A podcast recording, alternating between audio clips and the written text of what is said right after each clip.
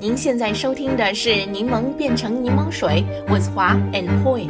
商业世界千变万化，在这里，让我们立足北美，聚焦分享如何将挑战变成机遇，让柠檬变成柠檬水。柠檬听众朋友们，大家好，我是华。大家好，我是 Poi。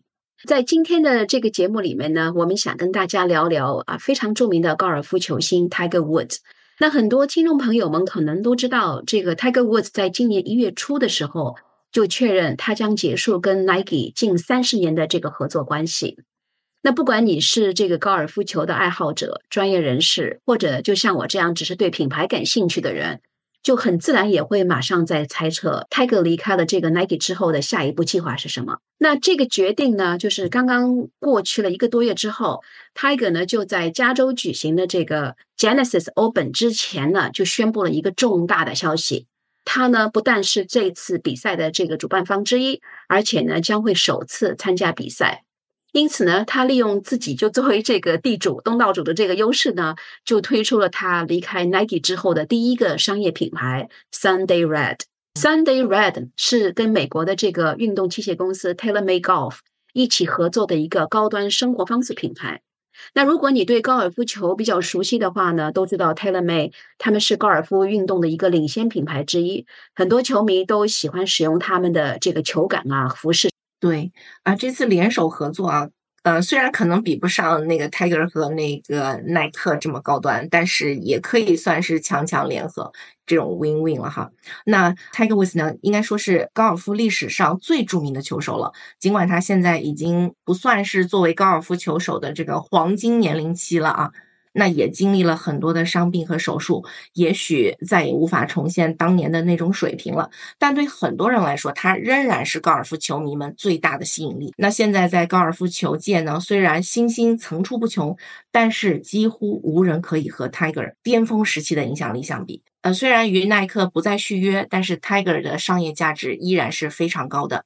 那与 Taylor Made 这次合作呢，其实也是再自然不过的了。所以呢，Tiger 的这个新品牌刚刚宣布，就引起了非常非常多的关注。嗯，首先啊，就是 Sunday Red 这个品牌名字，它不是这个 Sunday，就是我们说的周日，而是把这个 Sun 和 Day 就拆了开来。让很多高尔夫球爱好者和品牌爱好者呢，就开始讨论为什么要把这个词给拆开。还有呢，就是 Sunday Red 这个非常引人注目的这个 logo，也是我觉得很有意思的。因此呢，在今天的这一期的节目里呢，我们就请来了一位高尔夫专家，一位呢是品牌设计专家，来和我们的听众朋友们一起聊聊 Tiger Woods 刚刚宣布的这个最新的品牌 Sunday Red。是的，我们今天非常开心的请来了加拿大著名的高尔夫培训学院 So Golf 的创始人 Sophia 李和品牌形象设计与图形研究者李伟老师，来和我们一起聊聊 Sunday Red。两位老师，你们好，欢迎来到柠檬变成柠檬水播客，请两位先给大家做一个简单的自我介绍，好不好？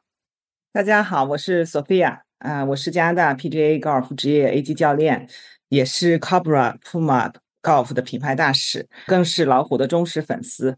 目前在多伦多经营的高尔夫学院是叫 Soul Golf Academy，是由九位专业教练、四千多名学生，为不同年龄段的高尔夫爱好者提供室内外的练习，以及组织一些高尔夫的赛事等等。今天非常高兴来到柠檬变成柠檬水，并见到久违的老朋友华姐、破爱老师和李伟老师。大家好，我是李伟，呃，我是一名品牌形象设计师、视觉图形的研究者。我毕业于清华大学美术学院，曾经在国内的大学呢做了二十年的老师，主要研究的就是图形文字的创意、品牌形象的策划与设计。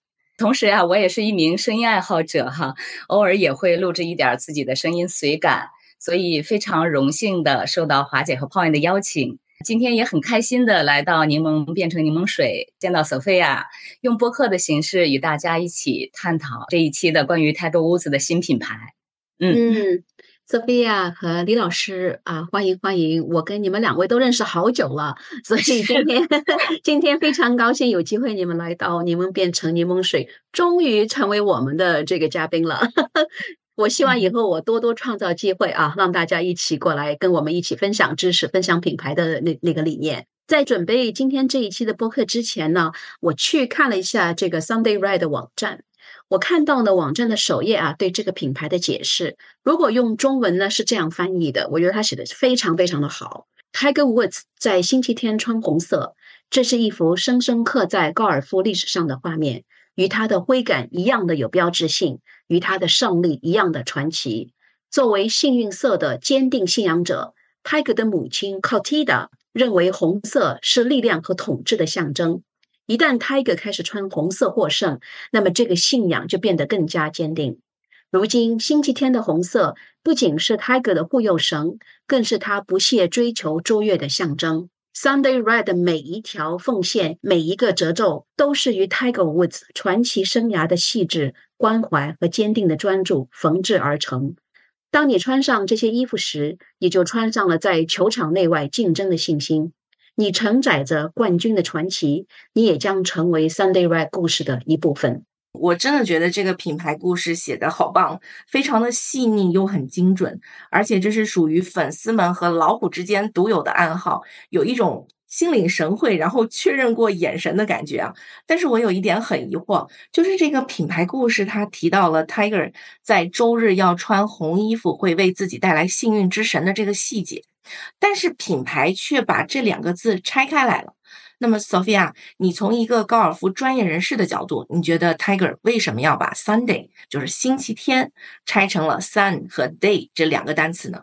嗯，刚才华姐在描述那个画面的时候，我其实脑子里已经出现了无数张 Tiger 穿着红色的衣服在球场上的这个样子。对于高尔夫爱好者来讲，那 Sun 是太阳，我们高尔夫这项运动最希望看到的一个好的天气。也更加有利于发挥出来球手的最佳水平。那 day 呢，是可以每天练习的一个状态。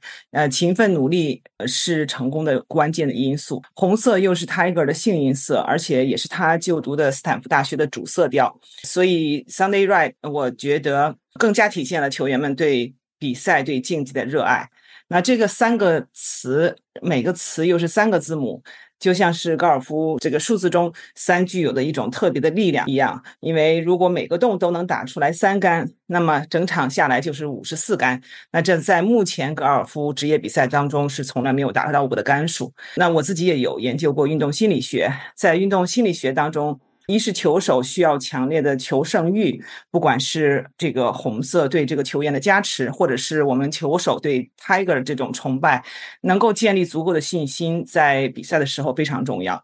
二是不按照惯例把十八洞分成前九洞和后九洞，而是分成六个三个洞，那每个三个洞做一个小的总结，对于即使能够调整心理状态来战胜自己，在比赛的时候也非常重要。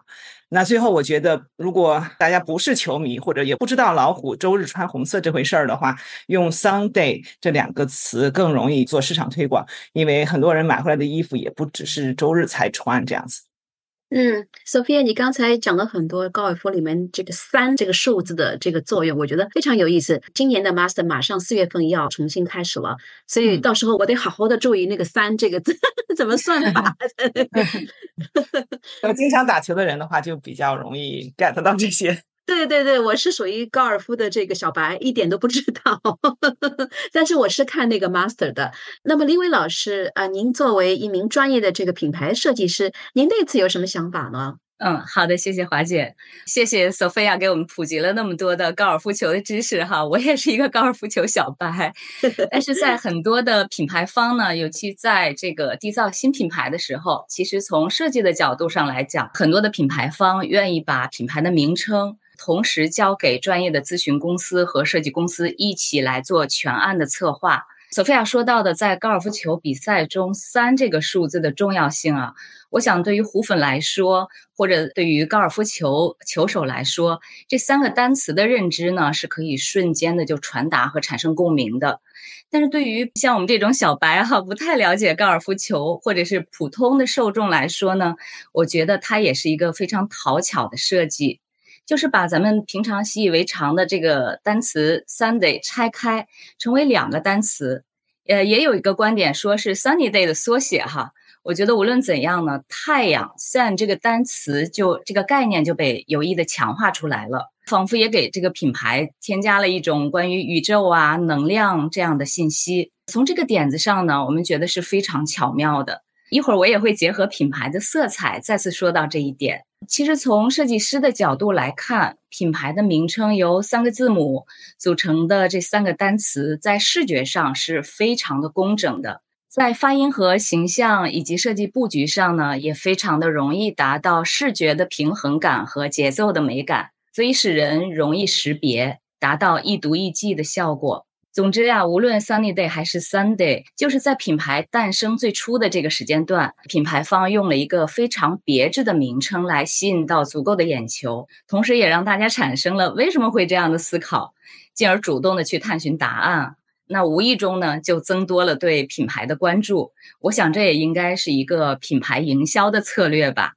品牌的自我宣传的目的，通过大家的关注和话题，自然而然的就达到了。嗯，这是我的感受。嗯，两位的分析和解读让我一下子就豁然开朗了啊！这里面有这么多的巧思哈。那我们刚刚就是聊了很多关于这个名字的这个方面，那么我们接下来再看看它的这个图形，就是这个 logo 本身哈。那 Sunday Red 的 logo 呢，是由十五根条纹拼出来的老虎的一个身形。那么我想问一下 Sophia，你是否可以跟我们解释一下这个十五个条纹代表了什么呢？好的。它的条纹呢有十五条，主要是代表这个 Tiger 的十五次大满贯的胜利。当我个人看到这个十五条纹组成的老虎的形状的时候啊，尽管有人说它是像始祖虎啊，还是说因为这个泰戈的每次胜利都要增加一条条纹，但是当我看到的时候，我觉得确实是拉近了作为虎迷对这个品牌的距离。我不知道这个李伟老师是怎么看，但是我个人感觉，呃，这个是一下子就能感觉到老虎来了，衣服我要买了。对对对，Sophia，你你是这个忠实的虎迷，所以你一看就知道了，对吧？但对我们这种 again 是一个高尔夫球的这个小白来说，我真的是还是需要去查一下啊，知道就是说这个十五根条纹代表了什么。那我们再来问一下李伟老师，从您的角度来讲，你对此有什么看法呢？好的，首先我给大家先解释一下，就是 logo 的作用哈。我们都知道，logo 呢是一个品牌它最核心的识别和记忆的符号。在 Sunday Red 这个 logo 里面呢，老虎的这个图形和出现在老虎周围的三个缩写字母，或者品牌名称的三个单词，其实都可以作为是新的品牌的一个识别的形象。这些元素可以综合起来使用，也可以单独使用。有的呢，只看到老虎的图形 logo。有的时候呢，我们又会看到老虎周围会出现两上一下组成了一个三角形的缩写字母的组合方式。有的时候是它的全称和图形一起使用，这些我们都可以叫做品牌的 logo。那在这个品牌的包装上、呃媒体宣传上以及各种各样的物料的应用上呢，呃，提供了非常充分的视觉的规划。同时，也提供了给我们识别这个 logo 的一种方便。从这一点上看呢，我们能够推测出老虎伍兹在这个新的时尚品牌上面的商业布局和决心。哈，这次的设计呢，与 Tiger 以前跟 Nike 合作的个人品牌，也就是那个大写字母 TW 的组合的那个 logo，从设计手法上是非常不一样的。之前的那个 logo 呢是直线的造型，风格呢非常的简洁抽象，带有非常强的理性和果感以及现代感。那这次的 logo 呢，主体的形象是一只侧面运动中的老虎，它属于半具象的图形形象，用了曲线的风格造型，呃，做了图形的概括和提炼，只保留了老虎的运动的身姿和身上的十五条花纹，而省略了其他的细节。其实从图形创意的角度上来看呢，还是非常的能够贴切的传达出这个 Tiger 的品牌的信息。就是刚才索菲亚说到的，哎，从这个老虎上面拉近了与虎迷的之间的距离哈，我想这个作用就达到了。侧面这个动态的老虎的形象呢，其实也赋予了品牌一种向前发展的趋势感，这是它非常有优势的一方面。那老虎身上的十五条花纹呢，代表了老虎伍兹在职业生涯中取得的十五个重大的胜利啊。这个设计手法是将品牌的故事用隐藏的方式传达出去了。这个创意，我想是非常的巧妙的。当然了，在现在各种媒体上，网友们讨论最激烈的也是对老虎的这个 logo 的造型的不满哈。我想这个话题呢，一会儿我将放在后面详细的跟大家聊。李老师，你的分析真的是非常专业哈。那刚才我们提到 Tiger 他在周日喜欢穿红色的这个习惯，那么您作为品牌设计专家，您觉得这个颜色就这个红色的运用运用的如何呢？嗯，谢谢 Poy。大家都知道啊，老虎伍兹喜欢红色的球衣参加比赛。呃，这个颜色呢，最初来自于他的妈妈赋予了他的一个幸运色。他参加比赛的时候都会穿这个红色的 T 恤出现。那同时呢？刚才索菲亚也提到，它也是呃老虎伍兹呃上的斯坦福大学的学校的主要色彩，所以从品牌上呢选择了红色来直截了当的来传达出呃关于老虎伍兹的这个品牌信息。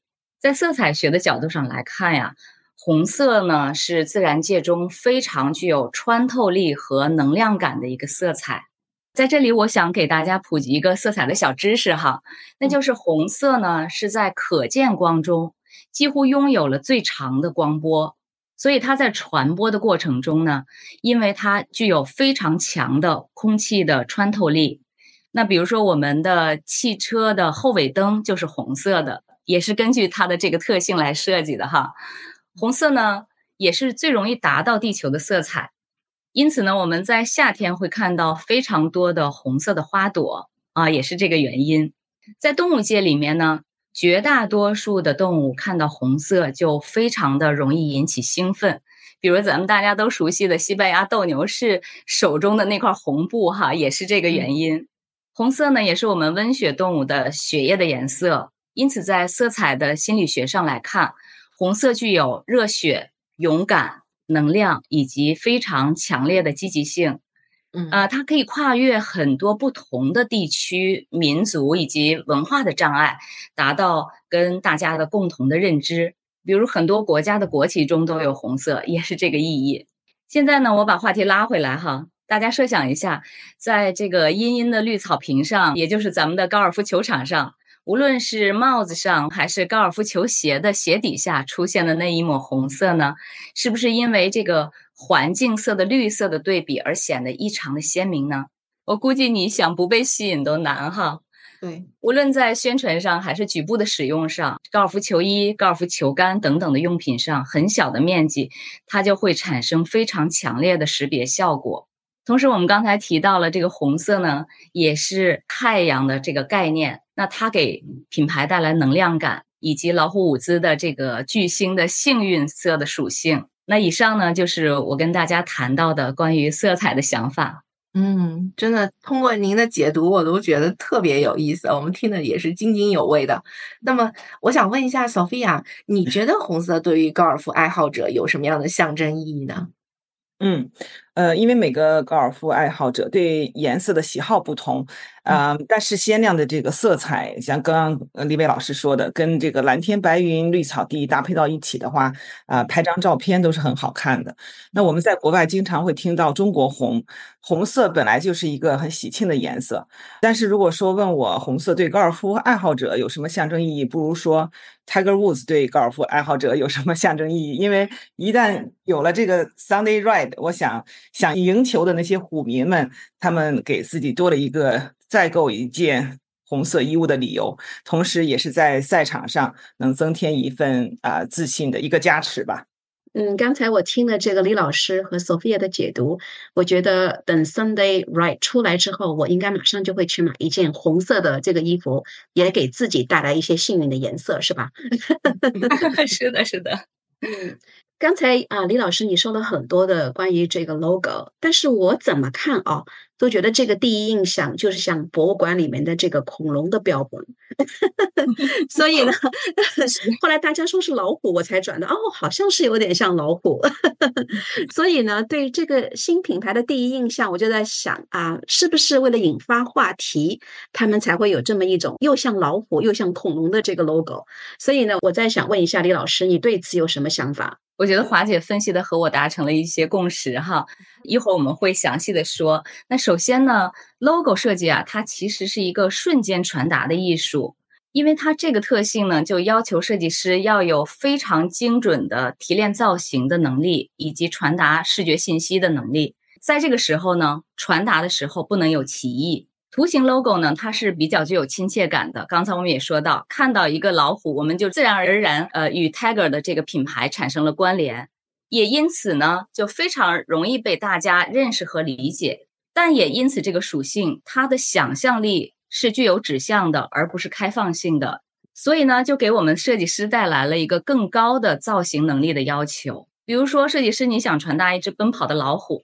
结果受众呢看到的是一堆恐龙的骨骼，刚才华姐也提到哈，对对，嗯，那 对美感的认知呢，我们说因人而异，咱们先放在一边。但是这个信息传达就不够准确，甚至是错误的信息，因为在我们的大脑里啊，提取外界的图形只是一瞬间的事，大脑都会搜寻来自我们既往生活经验中曾经留下的记忆形象。在看到这个图形的时候呢，大脑就会搜寻到既往生活的一个最接近的图形，拎出来呈现给大脑，告诉他这是什么。那有点像我们就用 Google 图片的搜索功能一样哈，它会根据最明显的特点给你列出来比较接近的事物。所以呢，如果设计师设计的 logo 图形不够精准的时候，有的受众呢在大脑中拎出来的是一堆恐龙骨骼，有的受众呢瞬间拎出来的是一条软软的虫子。有的呢，甚至是一排挤出来的牙膏或者一排假牙，所以呢，大家的争论也就开始了，变得特别有意思。我们在设计 logo 的时候呀，其实做出来的造型一定要提炼到老虎最典型的特点，甚至 logo 的每一根线条的粗细。用直线呢，还是曲线呀？logo 造型以外的负空间是什么样子的？也就是说，logo 造型以外的空白是什么样子的？也是被我们设计师非常值得关注的。等等这一系列的专业的问题和推敲的过程，哈，其实都可以帮助设计师规避掉很多的视觉歧义的产生。其实，当我们设计师设计出来的 logo，最后呈现的方式是要跨越文化背景、地域喜好等等的。无论是什么样的文化背景，大家看到的都是一只神气威风的老虎的形象，这样歧义就被避免了。那这个 logo 呢，还要求是，无论它放大到巨型的广告牌上，还是缩小到衣服的领口或者帽子的商标那么小的尺寸。在大家看到的时候，信息都要十分的精准，保持一致，不能因为物料环境的变化呢，视觉有损失或者错误。呃，所以这也就是哈，小小的 logo 有时我们设计师收费的时候会比较贵，也是这个原因哈。实际上，设计师在背后做了大量的筛选的工作以及推敲的工作，是公众看不到的，看到的只是一个很简单的一个图形。嗯，实际上。中间的设计过程是非常的不易的。那在今天我们比较快的生活节奏和这种非常多的信息的交流中啊，如果没有经过仔细推敲的 logo，很容易被大家误读啊，甚至不喜欢。那么其实这个品牌要在商业的其他方面要付出更多的努力和投入。那我想其实也容易得不偿失。接下来呢，我给大家说说品牌的红色哈，这个强烈的色彩，我们刚才分析了。其实，当我们确定了这个色彩，并没有结束，它如何能够运用的最佳，达到呃一个最佳的视觉效果，也是我们设计师应该考虑到的问题。比如说，红色的使用面积大小啊，在什么样的环境中，它应该如何去使用呢？其实都应该设计一套规范和约束条例。这是一套非常呃完善和科学的设计的体系。那我们看到品牌主体宣传的红色呢，哈，泰格伍兹它大部分的宣传是出现在一个大面积的红色背景上，它的 logo 是反白的形象，是一个白色的形象。呃，也有一个观点哈，我也提供给大家。我的一个好朋友，也是一位资深的设计师，他就说，呃，他说呢，这个 logo 有点像一只老虎奔跑在一片红海当中。啊，我觉得，诶，这个角度非常的独特。那么，因为大家都知道，在商业领域中，“红海”的这个词也不是什么好的寓意哈。呃，那其实这个时候，设计师应该考虑到，要不要用如此大面积的红色，是不是应该缩小它的面积，来避免这种歧义？所以，其实，在色彩的领域里面，也会产生视觉的歧义。嗯呃，比如说在股票领域哈，咱们的股民 都知道，对于红色和绿色的认知和喜好，在北美和中国的大陆是截然相反的，呃，两个喜好。那就要求我们设计师要考虑到什么社会学啦、呃心理学呀、文化背景、宗教等等的一系列的信息。当然，我们今天谈论的这些哈，并不是要对这个泰格屋子的新 logo 指手画脚，而是想从不同的专业的角度跟大家分享一些有趣的知识和思考，来丰富我们大家共同关注的品牌设计、品牌故事以及品牌的文化。我们都希望每个品牌都能够健康的成长。在这样的一个角度上，我们来探讨刚才华姐提到的哈，泰格屋子的身上的这个十五条花纹是不是也是一种策略？其实从设计的角度来看呢，因为时代的审美的变化，然后媒介传播的方式产生了不同，也确实给我们嗯品牌设计师提出了很多的新的设计角度和策略方法。比如说刚才我们说到的十五条花纹，它是随着泰格屋子的比赛来去会有所增加。那么其实这个 logo 也就变成了一种成长型的 logo 哈，用现在特别流行的一个网络词语叫做养成系。那我觉得也不排除是一种开放的态度。嗯，很有意思。在公关学里面，其实我在这个柠檬变成柠檬水的这个群啊，还有以前的一些地方，我都分享过。就是说，公关学里面最重要的一个原则，就是没有不好的公关话题，只要能够引发大家的讨论，引发大家的这个 conversation，就是一个非常成功的一个 PR。就看你怎么啊，把这个 conversation 引到你想取得的这个商业成就上面去的了。所以呢，再回到啊，刚才我们说的这个很多这个 logo 有好的有不好的，有很多不同的观点。你看，我们大家都在说这个 logo 是不是？我们这一期播客花了几十分钟时间也在讨论这个事情。所以你觉得这个呃看似并不完美的 logo，第一时间放到媒体上来，大家引发讨论，你觉得他们这个是不是一个非常聪明的营销政策呢？我觉得呢，刚才您的推断是非常有可能的。因为我想，作为一个新推出来的一个时尚潮牌，第一时间吸引到大家的关注，来引发话题，也是一个非常有效也巧妙的方式。那从这个角度来看呢，呃，它的宣传目的就达到了。嗯，那当然了，它就不仅仅是设计范畴的事儿了。从好的一点看呢，这个 logo 虽然现在不够完美，在日后还在成长。也就是说，有点像现在的互联网创业的思维哈，一边引起关注呢，一边在迭代这个设计，呃，一边在调整和提升，来完善这个品牌的形象。在这个过程中呢，我想具有这种开放性，还有这种变化性，都是值得大家关注和喜好的一个话题。当然，作为我们设计师呢，我们要考虑的是这样的变化会不会给制造商品的环节无形中带来成本的增加？那在这个受众群体的识别的这样的一个领域，会不会造成不同阶段的识别的混乱？这也是我们应该要顾及到的一个方面。呃，但是无论如何，我想这样一个开放的、结合了市场营销方法的一种设计思路。呃，其实会给粉丝们和消费者们带来呃不断的话题，让大家主动的参与讨论，那进而呢对这个品牌产生了关注和新的期待。那我想这一点就让我们大家一起来拭目以待。索菲亚作为一个高尔夫专业人士，你觉得怎么样？你是不是不管什么 logo 你都会去买，是吧？对对对对，我觉得呃，这个 logo 也好，这个条纹也好，其实对我们来讲反而是这个辨识度很高的。然后我们一看就知道这是老虎带过来的，所以对于虎迷来讲，无论什么 logo 我们都会买。就像是果粉一样，对吧？他不管呃出来哪一代，但买的不仅仅是物品的本身，它真的是体现了对这个品牌和这个偶像的这个忠实度。嗯，是的，是的。刚才我们谈了很多关于 Tiger Woods 的这个新 logo 的话题。那呢，其实啊，Sophia，我也知道啊，你在加拿大的高尔夫领域已经取得了很大很大的成绩。作为一个华人女性是非常不容易的。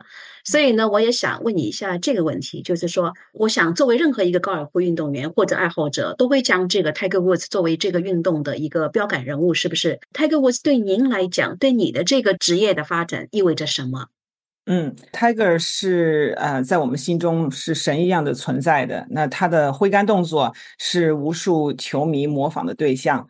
虽然他经历了种种，但是球场上他内心的强大的这个力量是无人能比的。每次看到他专注、坚定啊的那种热情，对高尔夫的热情，那其实是我们所有球手都应该学习的。所以在没有 Sunday Ride 之前，啊，Nike Golf 其实我们是呃非常喜欢的。那这当然与 Tiger 有很大的关系。但是之前穿 Nike 的这个球星不仅是 Tiger 一位。啊，但是 Sunday Ride 这个确实是因为 Tiger 啊出现的。尽管现在随着 Tiger 的比赛场次减少，但是我个人觉得这个品牌会更凝聚这个历史的沉淀。连 Tiger 自己也说，他会慢慢的把这些人的秘密分享给大家。那应该是 Tiger 传奇一生的一个序章。呃，前几天我在看那个 Genesis 的 Invitational 的赛事当中，呃，Tiger 第二轮的服装是红蓝白条纹间隔的那种设计。那我们看到了一九九二年他第一次参加美巡赛的时候，他穿的 T 恤就跟这个是同款的。所以我想这种用心就体现了 Sunday Ride 这个品牌对过去的最好的这个纪念。呃，我们是基本上跟 Tiger 是啊差不多年龄的，因为他比我 大不了几岁。基本上在打球的时候都一直在看着他打球，而且他也是一位父亲啊。Tiger 也非常尊重孩子的选择，呃，希望他的儿子 Charlie 走自己的路。所以在刚刚结束的这个比赛当中，Charlie Woods 他除了一只手套，他穿戴的都是其他品牌的服饰。这也是作为父亲，我觉得对孩子的最好的一种。一种尊重吧，所以这些都是值得我们去学习的。那我个人也很看好这个新的品牌，这也是作为一个虎迷向 Tiger 过去的这个辉煌来致敬。嗯，果然是铁粉啊！刚才两位老师的分享真的让我学到了很多。那华姐，其实我还有个商业的问题哈，就是您觉得为什么 Nike 会和 Tiger 分家呢？毕竟，在过去的二十七年里，Nike 一直都是 Tiger 最大的赞助商，也是 Nike 赞助费用最高的运动员。总共这些年，一共支付了五亿美金的赞助费，那比第二位的足球运动员罗纳尔多的赞助费用要高出了整整两亿美元。那为什么是现在分道扬镳呢？嗯，是的，其实啊，呃，你回想一下。就是当年 Tiger 在他的身上有一些丑闻啊，比如像赌博、婚外恋，还有就是涉嫌滥用止痛药等等等等，那个时候都从来没有阻止 Nike 去赞助他。那么就是说，您刚才问的这个问题，为什么现在要分开呢？是因为 Tiger 的这个高峰期过了，是不是？我自己不认为是这个道理，因为你看那个同样是 Nike 下面的一个巨星，那就是篮球巨星 Michael Jordan 已经退役二十年了，但是 Jordan 品牌在二零二二年的这个收入居然首次就超过了五十亿美元。那之前的 Jordan 这个品牌占整个 Nike 销售额的百分之八。而现在退役这么多年以后，反而是百分之十一。所以我觉得，如果 Nike 要跟 Jordan 续约的话，也许呢，就是 Michael Jordan 其实更占这个主动权。嗯，那么为什么 Nike 愿意和这个高尔夫球历史上最伟大的这个球星分开呢？首先，我觉得这个 Nike 可能就不愿意支付 Tiger 心目中理想的费用。你想想啊，其实 Nike 并不需要这个 Tiger 来为它提高知名度了。Nike 本身就是一个非常深入人心的品牌，他们其实更需要的不是品牌知名度，而是销售额，对不对？而且呢，最近就跟其他很多公司一样，他们也正在进行大规模的这个成本的削减。那高尔夫球系列呢？啊，虽然做的也不错，但是它不是 Nike 主推的一个产品，它的这个重要的程度远远低于这个 Nike 的其他的产品。另外一点就是 Tiger 这个品牌，Tiger 越变越大，所以呢，它的这个品牌的独家地位在 Nike 里面呢，已经在被削弱了。你看啊，除了 Nike 之外，Tiger 还跟这个 FootJoy 公司签署了这个球类协议，和这个 TaylorMade 高尔夫公司呢就签署了这个球杆的协议，和 Bridgestone 有这个高尔夫球的这个协议。所以说呢，Tiger 早就不是 Nike 家族的这个独生子了。嗯。当然呢，任何一个大公司，像 Nike 这种在品牌上面做得如此好的公司，它的这个决定肯定不是简单一拍脑袋就做出来的，它的后面一定是有强大的数据和顾客的这个行为的研究。所以我认为这是一个策略性的一个一个决定。而且呢，Nike 和 Tiger 的这个合作时间已经二十七年了，而且既然花了那么多钱，但是并没有创造出像 Michael Jordan 这样的商业奇迹，那么与 Tiger 的终止合作，我觉得也是情理之中的了。嗯，有道理。表象的背后是冷静的现实啊。那在我们写这一期内容的时候，我也做了一点小小的功课哈。那你看，当年一九九六年的时候，也就是咱们说的二十七年前，Nike 签下这个老虎的时候，其实手上还没有任何相关的高尔夫的产品，是签下来以后才开始为老虎专门。定制生产和开发的，所以可见当时他们是雄心勃勃的，是要征服高尔夫市场的。但是到了二零一六年，耐克却宣布结束高尔夫球杆和球的这个生产，包括球袋也都不再生产了。所以，耐克在高尔夫的产品线就只剩下服饰、鞋子和配饰了。虽然高尔夫算是世界上最具经济规模的五大职业运动之一，但是从耐克产品线收缩的这个角度来看啊，投入和产出应该是没有达到预期的。那么和老虎签约，便是和 Nike 未来的这个战略方向不太吻合。所以，商业是讲逻辑的，就看你是否真的看到了事情的机理和真相。那么，感谢各位老师的精彩分享哈，我们今天的节目就到这里了。再次感谢 Sophia 和李伟老师。在结束今天这一期的节目之前，我们也想询问一下我们的听众朋友们，你们对今天的话题有何感想呢？欢迎大家在我们的网站上留言。另外，我们也欢迎大家加入我们的 LinkedIn Community Page，与其他播客听众朋友们一起学习、探讨更多的商业案例。